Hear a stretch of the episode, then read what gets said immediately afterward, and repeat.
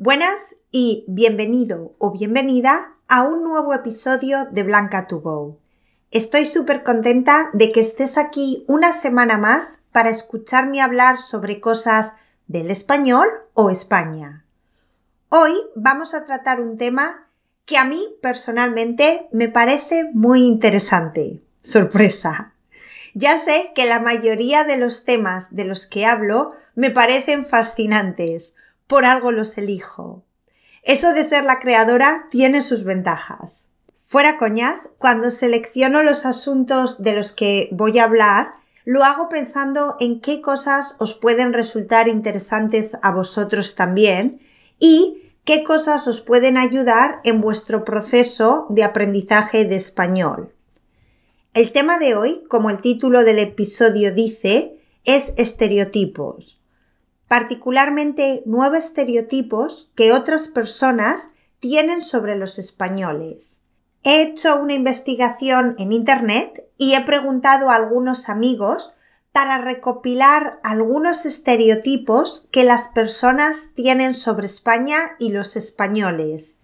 Y ahora voy a comentarlos con vosotros desde mi perspectiva de persona nativa y los voy a clasificar en mitos aquellos que creo que no tienen mucho fundamento o realidad, cuando creo que son bastante ciertos.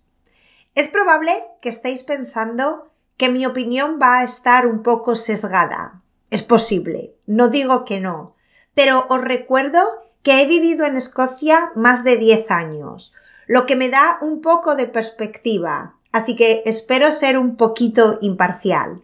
Antes de empezar, quiero que penséis en tres, solo tres estereotipos que os vienen a la cabeza cuando pensáis en España o los españoles.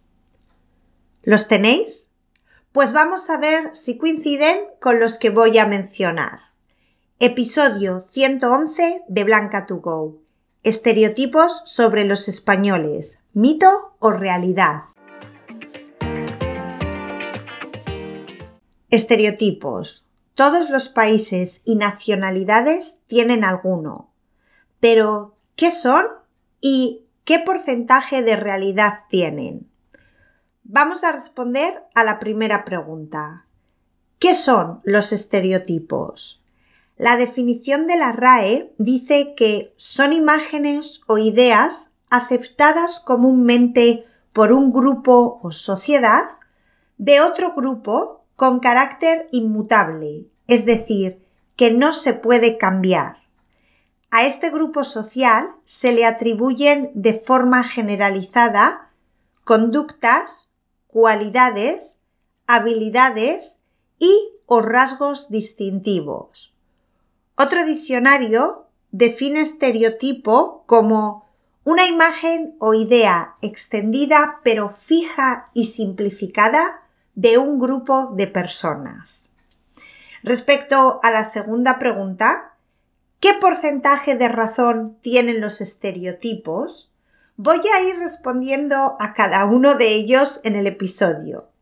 Pero recuerdo que una vez hablando con alguien, no recuerdo quién, si fue contigo, lo siento, pero me quedé con lo que dijiste. Estábamos hablando sobre estereotipos de su lugar de origen y le pregunté si pensaba que eran ciertos y me contestó cuando el río suena, agua lleva. O me podría haber contestado la otra versión de este refrán, que es cuando el río suena, piedras lleva, ya que hay muchas personas que dicen que el río siempre lleva agua. Por lo tanto, la primera versión no tiene mucho sentido. Yo siempre uso la primera, pero a gusto del consumidor. El caso es que significa que cuando se habla de algo suele haber un motivo.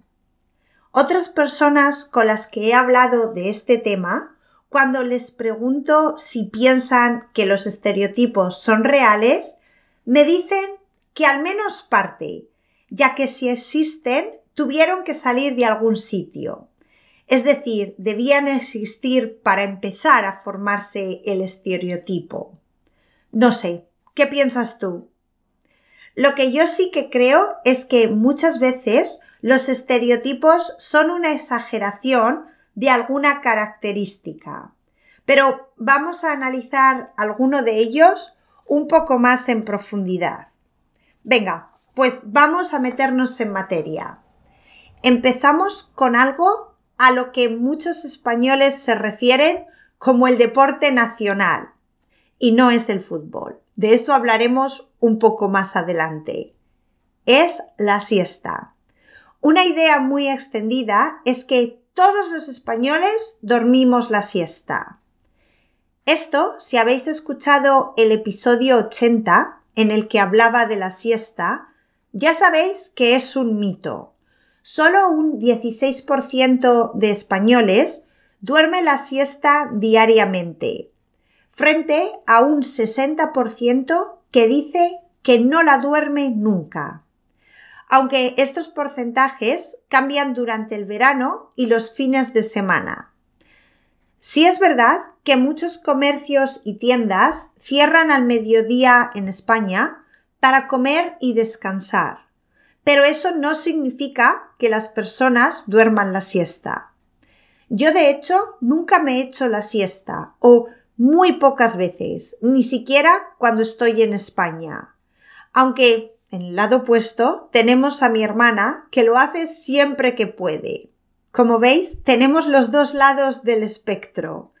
Pero todavía para mí este estereotipo es un mito.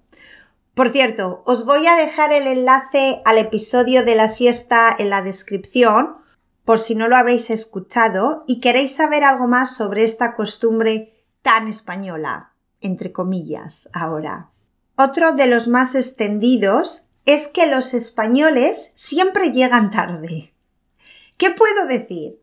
La verdad es que este es de los más comunes, pero no sé.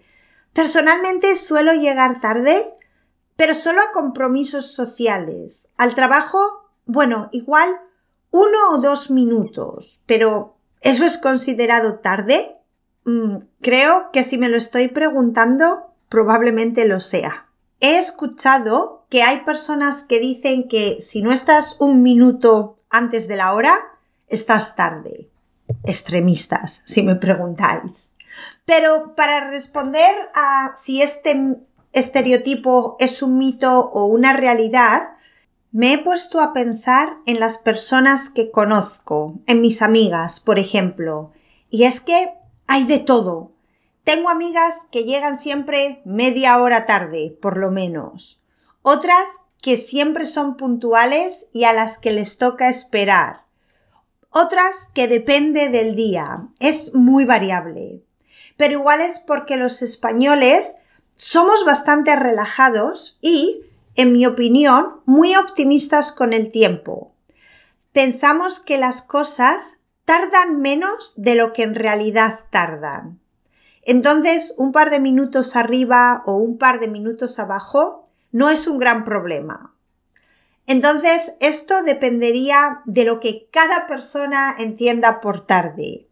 Si solo es aceptable estar a la hora o antes, diría que es realidad. Los españoles somos tardones, mejor dicho, impuntuales. Si aceptamos unos cinco minutos de cortesía, sería otra cosa. El siguiente estereotipo es el flamenco y los toros. Los he puesto juntos porque muchas personas piensan que todos los españoles bailan flamenco y son aficionados a los toros. No, no y no. De hecho, yo diría que la mayoría de los españoles, entre los que me incluyo, no bailamos, o mejor dicho, no sabemos bailar flamenco. El flamenco es un estilo propio y muy famoso en España, y es sobre todo típico en la región de Andalucía. En el resto del país no es tan popular. Por supuesto, hay personas que aprenden a bailarlo como una actividad, un hobby, una ficción, como hay personas que en Edimburgo van a clases de flamenco sin ser españolas. Como veis, otro mito. Respecto a la tauromaquia, los toros han tenido una tradición e historia importante en España, pero hoy en día solo una minoría los disfruta. En realidad, muchas personas en España, entre las que otra vez me incluyo, estamos en contra del maltrato a los toros en las corridas y en algunas regiones como Canarias y Cataluña han sido prohibidas. Otra idea muy generalizada sobre los españoles es que nos encanta el fútbol. En España al fútbol se le conoce como el deporte rey. Si la siesta era el deporte nacional, el deporte rey es el fútbol. Sí que es verdad que en España hay una gran afición por el fútbol. Mueve masas y mucho dinero y despierta muchísimos sentimientos. Y aunque creo que en los últimos años no hay tanto fanatismo y otros deportes han ganado importancia y seguidores, sí que el fútbol sigue siendo una actividad muy importante. Así que, otra vez estoy un poco dividida, pero creo que voy a decir que en este caso el estereotipo es una realidad. Algo que se ha repetido varias veces es que los españoles somos muy ruidosos y hablamos muy alto. Es cierto que los españoles estamos muy cómodos con el ruido, pero creo que de esto no me di cuenta hasta que me vine a vivir a Edimburgo. Cuando paseaba por la ciudad y escuchaba a un grupo de personas por la calle hablando alto, casi el 90% de las veces esas personas eran españolas. Y ahora, cada vez que visito España y entro en un bar, me asombro del nivel de ruido que hay. Las personas hablando, la tele encendida, la música a todo volumen, los sonidos de las máquinas tragaperras, niños gritando. No digo que me moleste, para nada. Creo que es muy animado y de hecho me gusta, me alegra, me hace sentir en casa, pero sí me sorprende. Y por la noche lo mismo. En España escuchas personas volviendo de fiesta y cantando, camiones de la basura, perros ladrando. Hay actividad. Por lo tanto, tengo que decir que esto es otra realidad. El siguiente. En España siempre hace buen tiempo. Depende. Recuerdo la primera nevada que cayó cuando llegué a Edimburgo. Todo el mundo me preguntaba Oh, ¿qué te parece la nieve? ¿Es la primera vez que ves nevar? Pues no era. Y las personas se sorprendían un montón cuando les decía que en mi ciudad no es raro que nieve durante el invierno. Y es que España es un país muy grande y depende de la región que hablemos, por ejemplo Andalucía, si tiene un tiempo muy agradable durante todo el año. Las Canarias lo mismo, o la comunidad valenciana. Y es verdad también que el verano en España es bastante cálido, sobre todo recientemente. Pero de donde yo soy, en el norte de España, también tenemos frío. Lo mismo en el centro. Si alguien ha visitado Madrid en invierno, lo sabrá. Sí es verdad que a pesar del frío tenemos cielos azules y eso da más energía que cuando el cielo está gris. Pero tengo que decir que esto del buen tiempo durante todo el año es otro mito. Me ha sorprendido escuchar o leer que muchas personas piensan que los españoles somos muy religiosos. Otra cuestión complicada.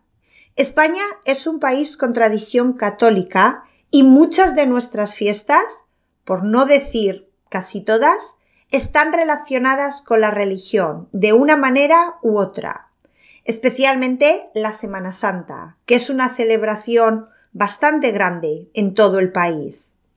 Además, tenemos un montón de iglesias y catedrales. Creo que por eso muchos turistas tienen esa idea de España, esa idea de país religioso. Pero la realidad es que hoy en día solo un 37% se considera religioso, independientemente de si va a misa o no. Y solo una de cada cinco personas va a misa los domingos. Por lo tanto, creo que podemos decir que esto es otro mito. En este próximo he mezclado dos, porque creo que pueden ir relacionados. Los españoles están todo el día de fiesta y los españoles no trabajan mucho. Es verdad que a los españoles nos gusta disfrutar de la vida y celebrar cosas. Somos muy sociables. Además, tenemos muchos festivos y sabemos cómo celebrarlos.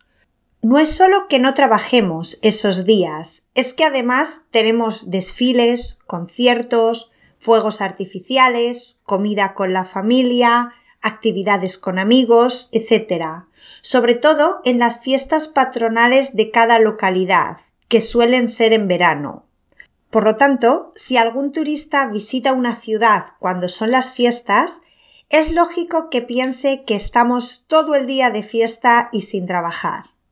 Si quieres saber más sobre los festivos y fiestas en España, tengo un episodio, el 40, en el que hablo de eso.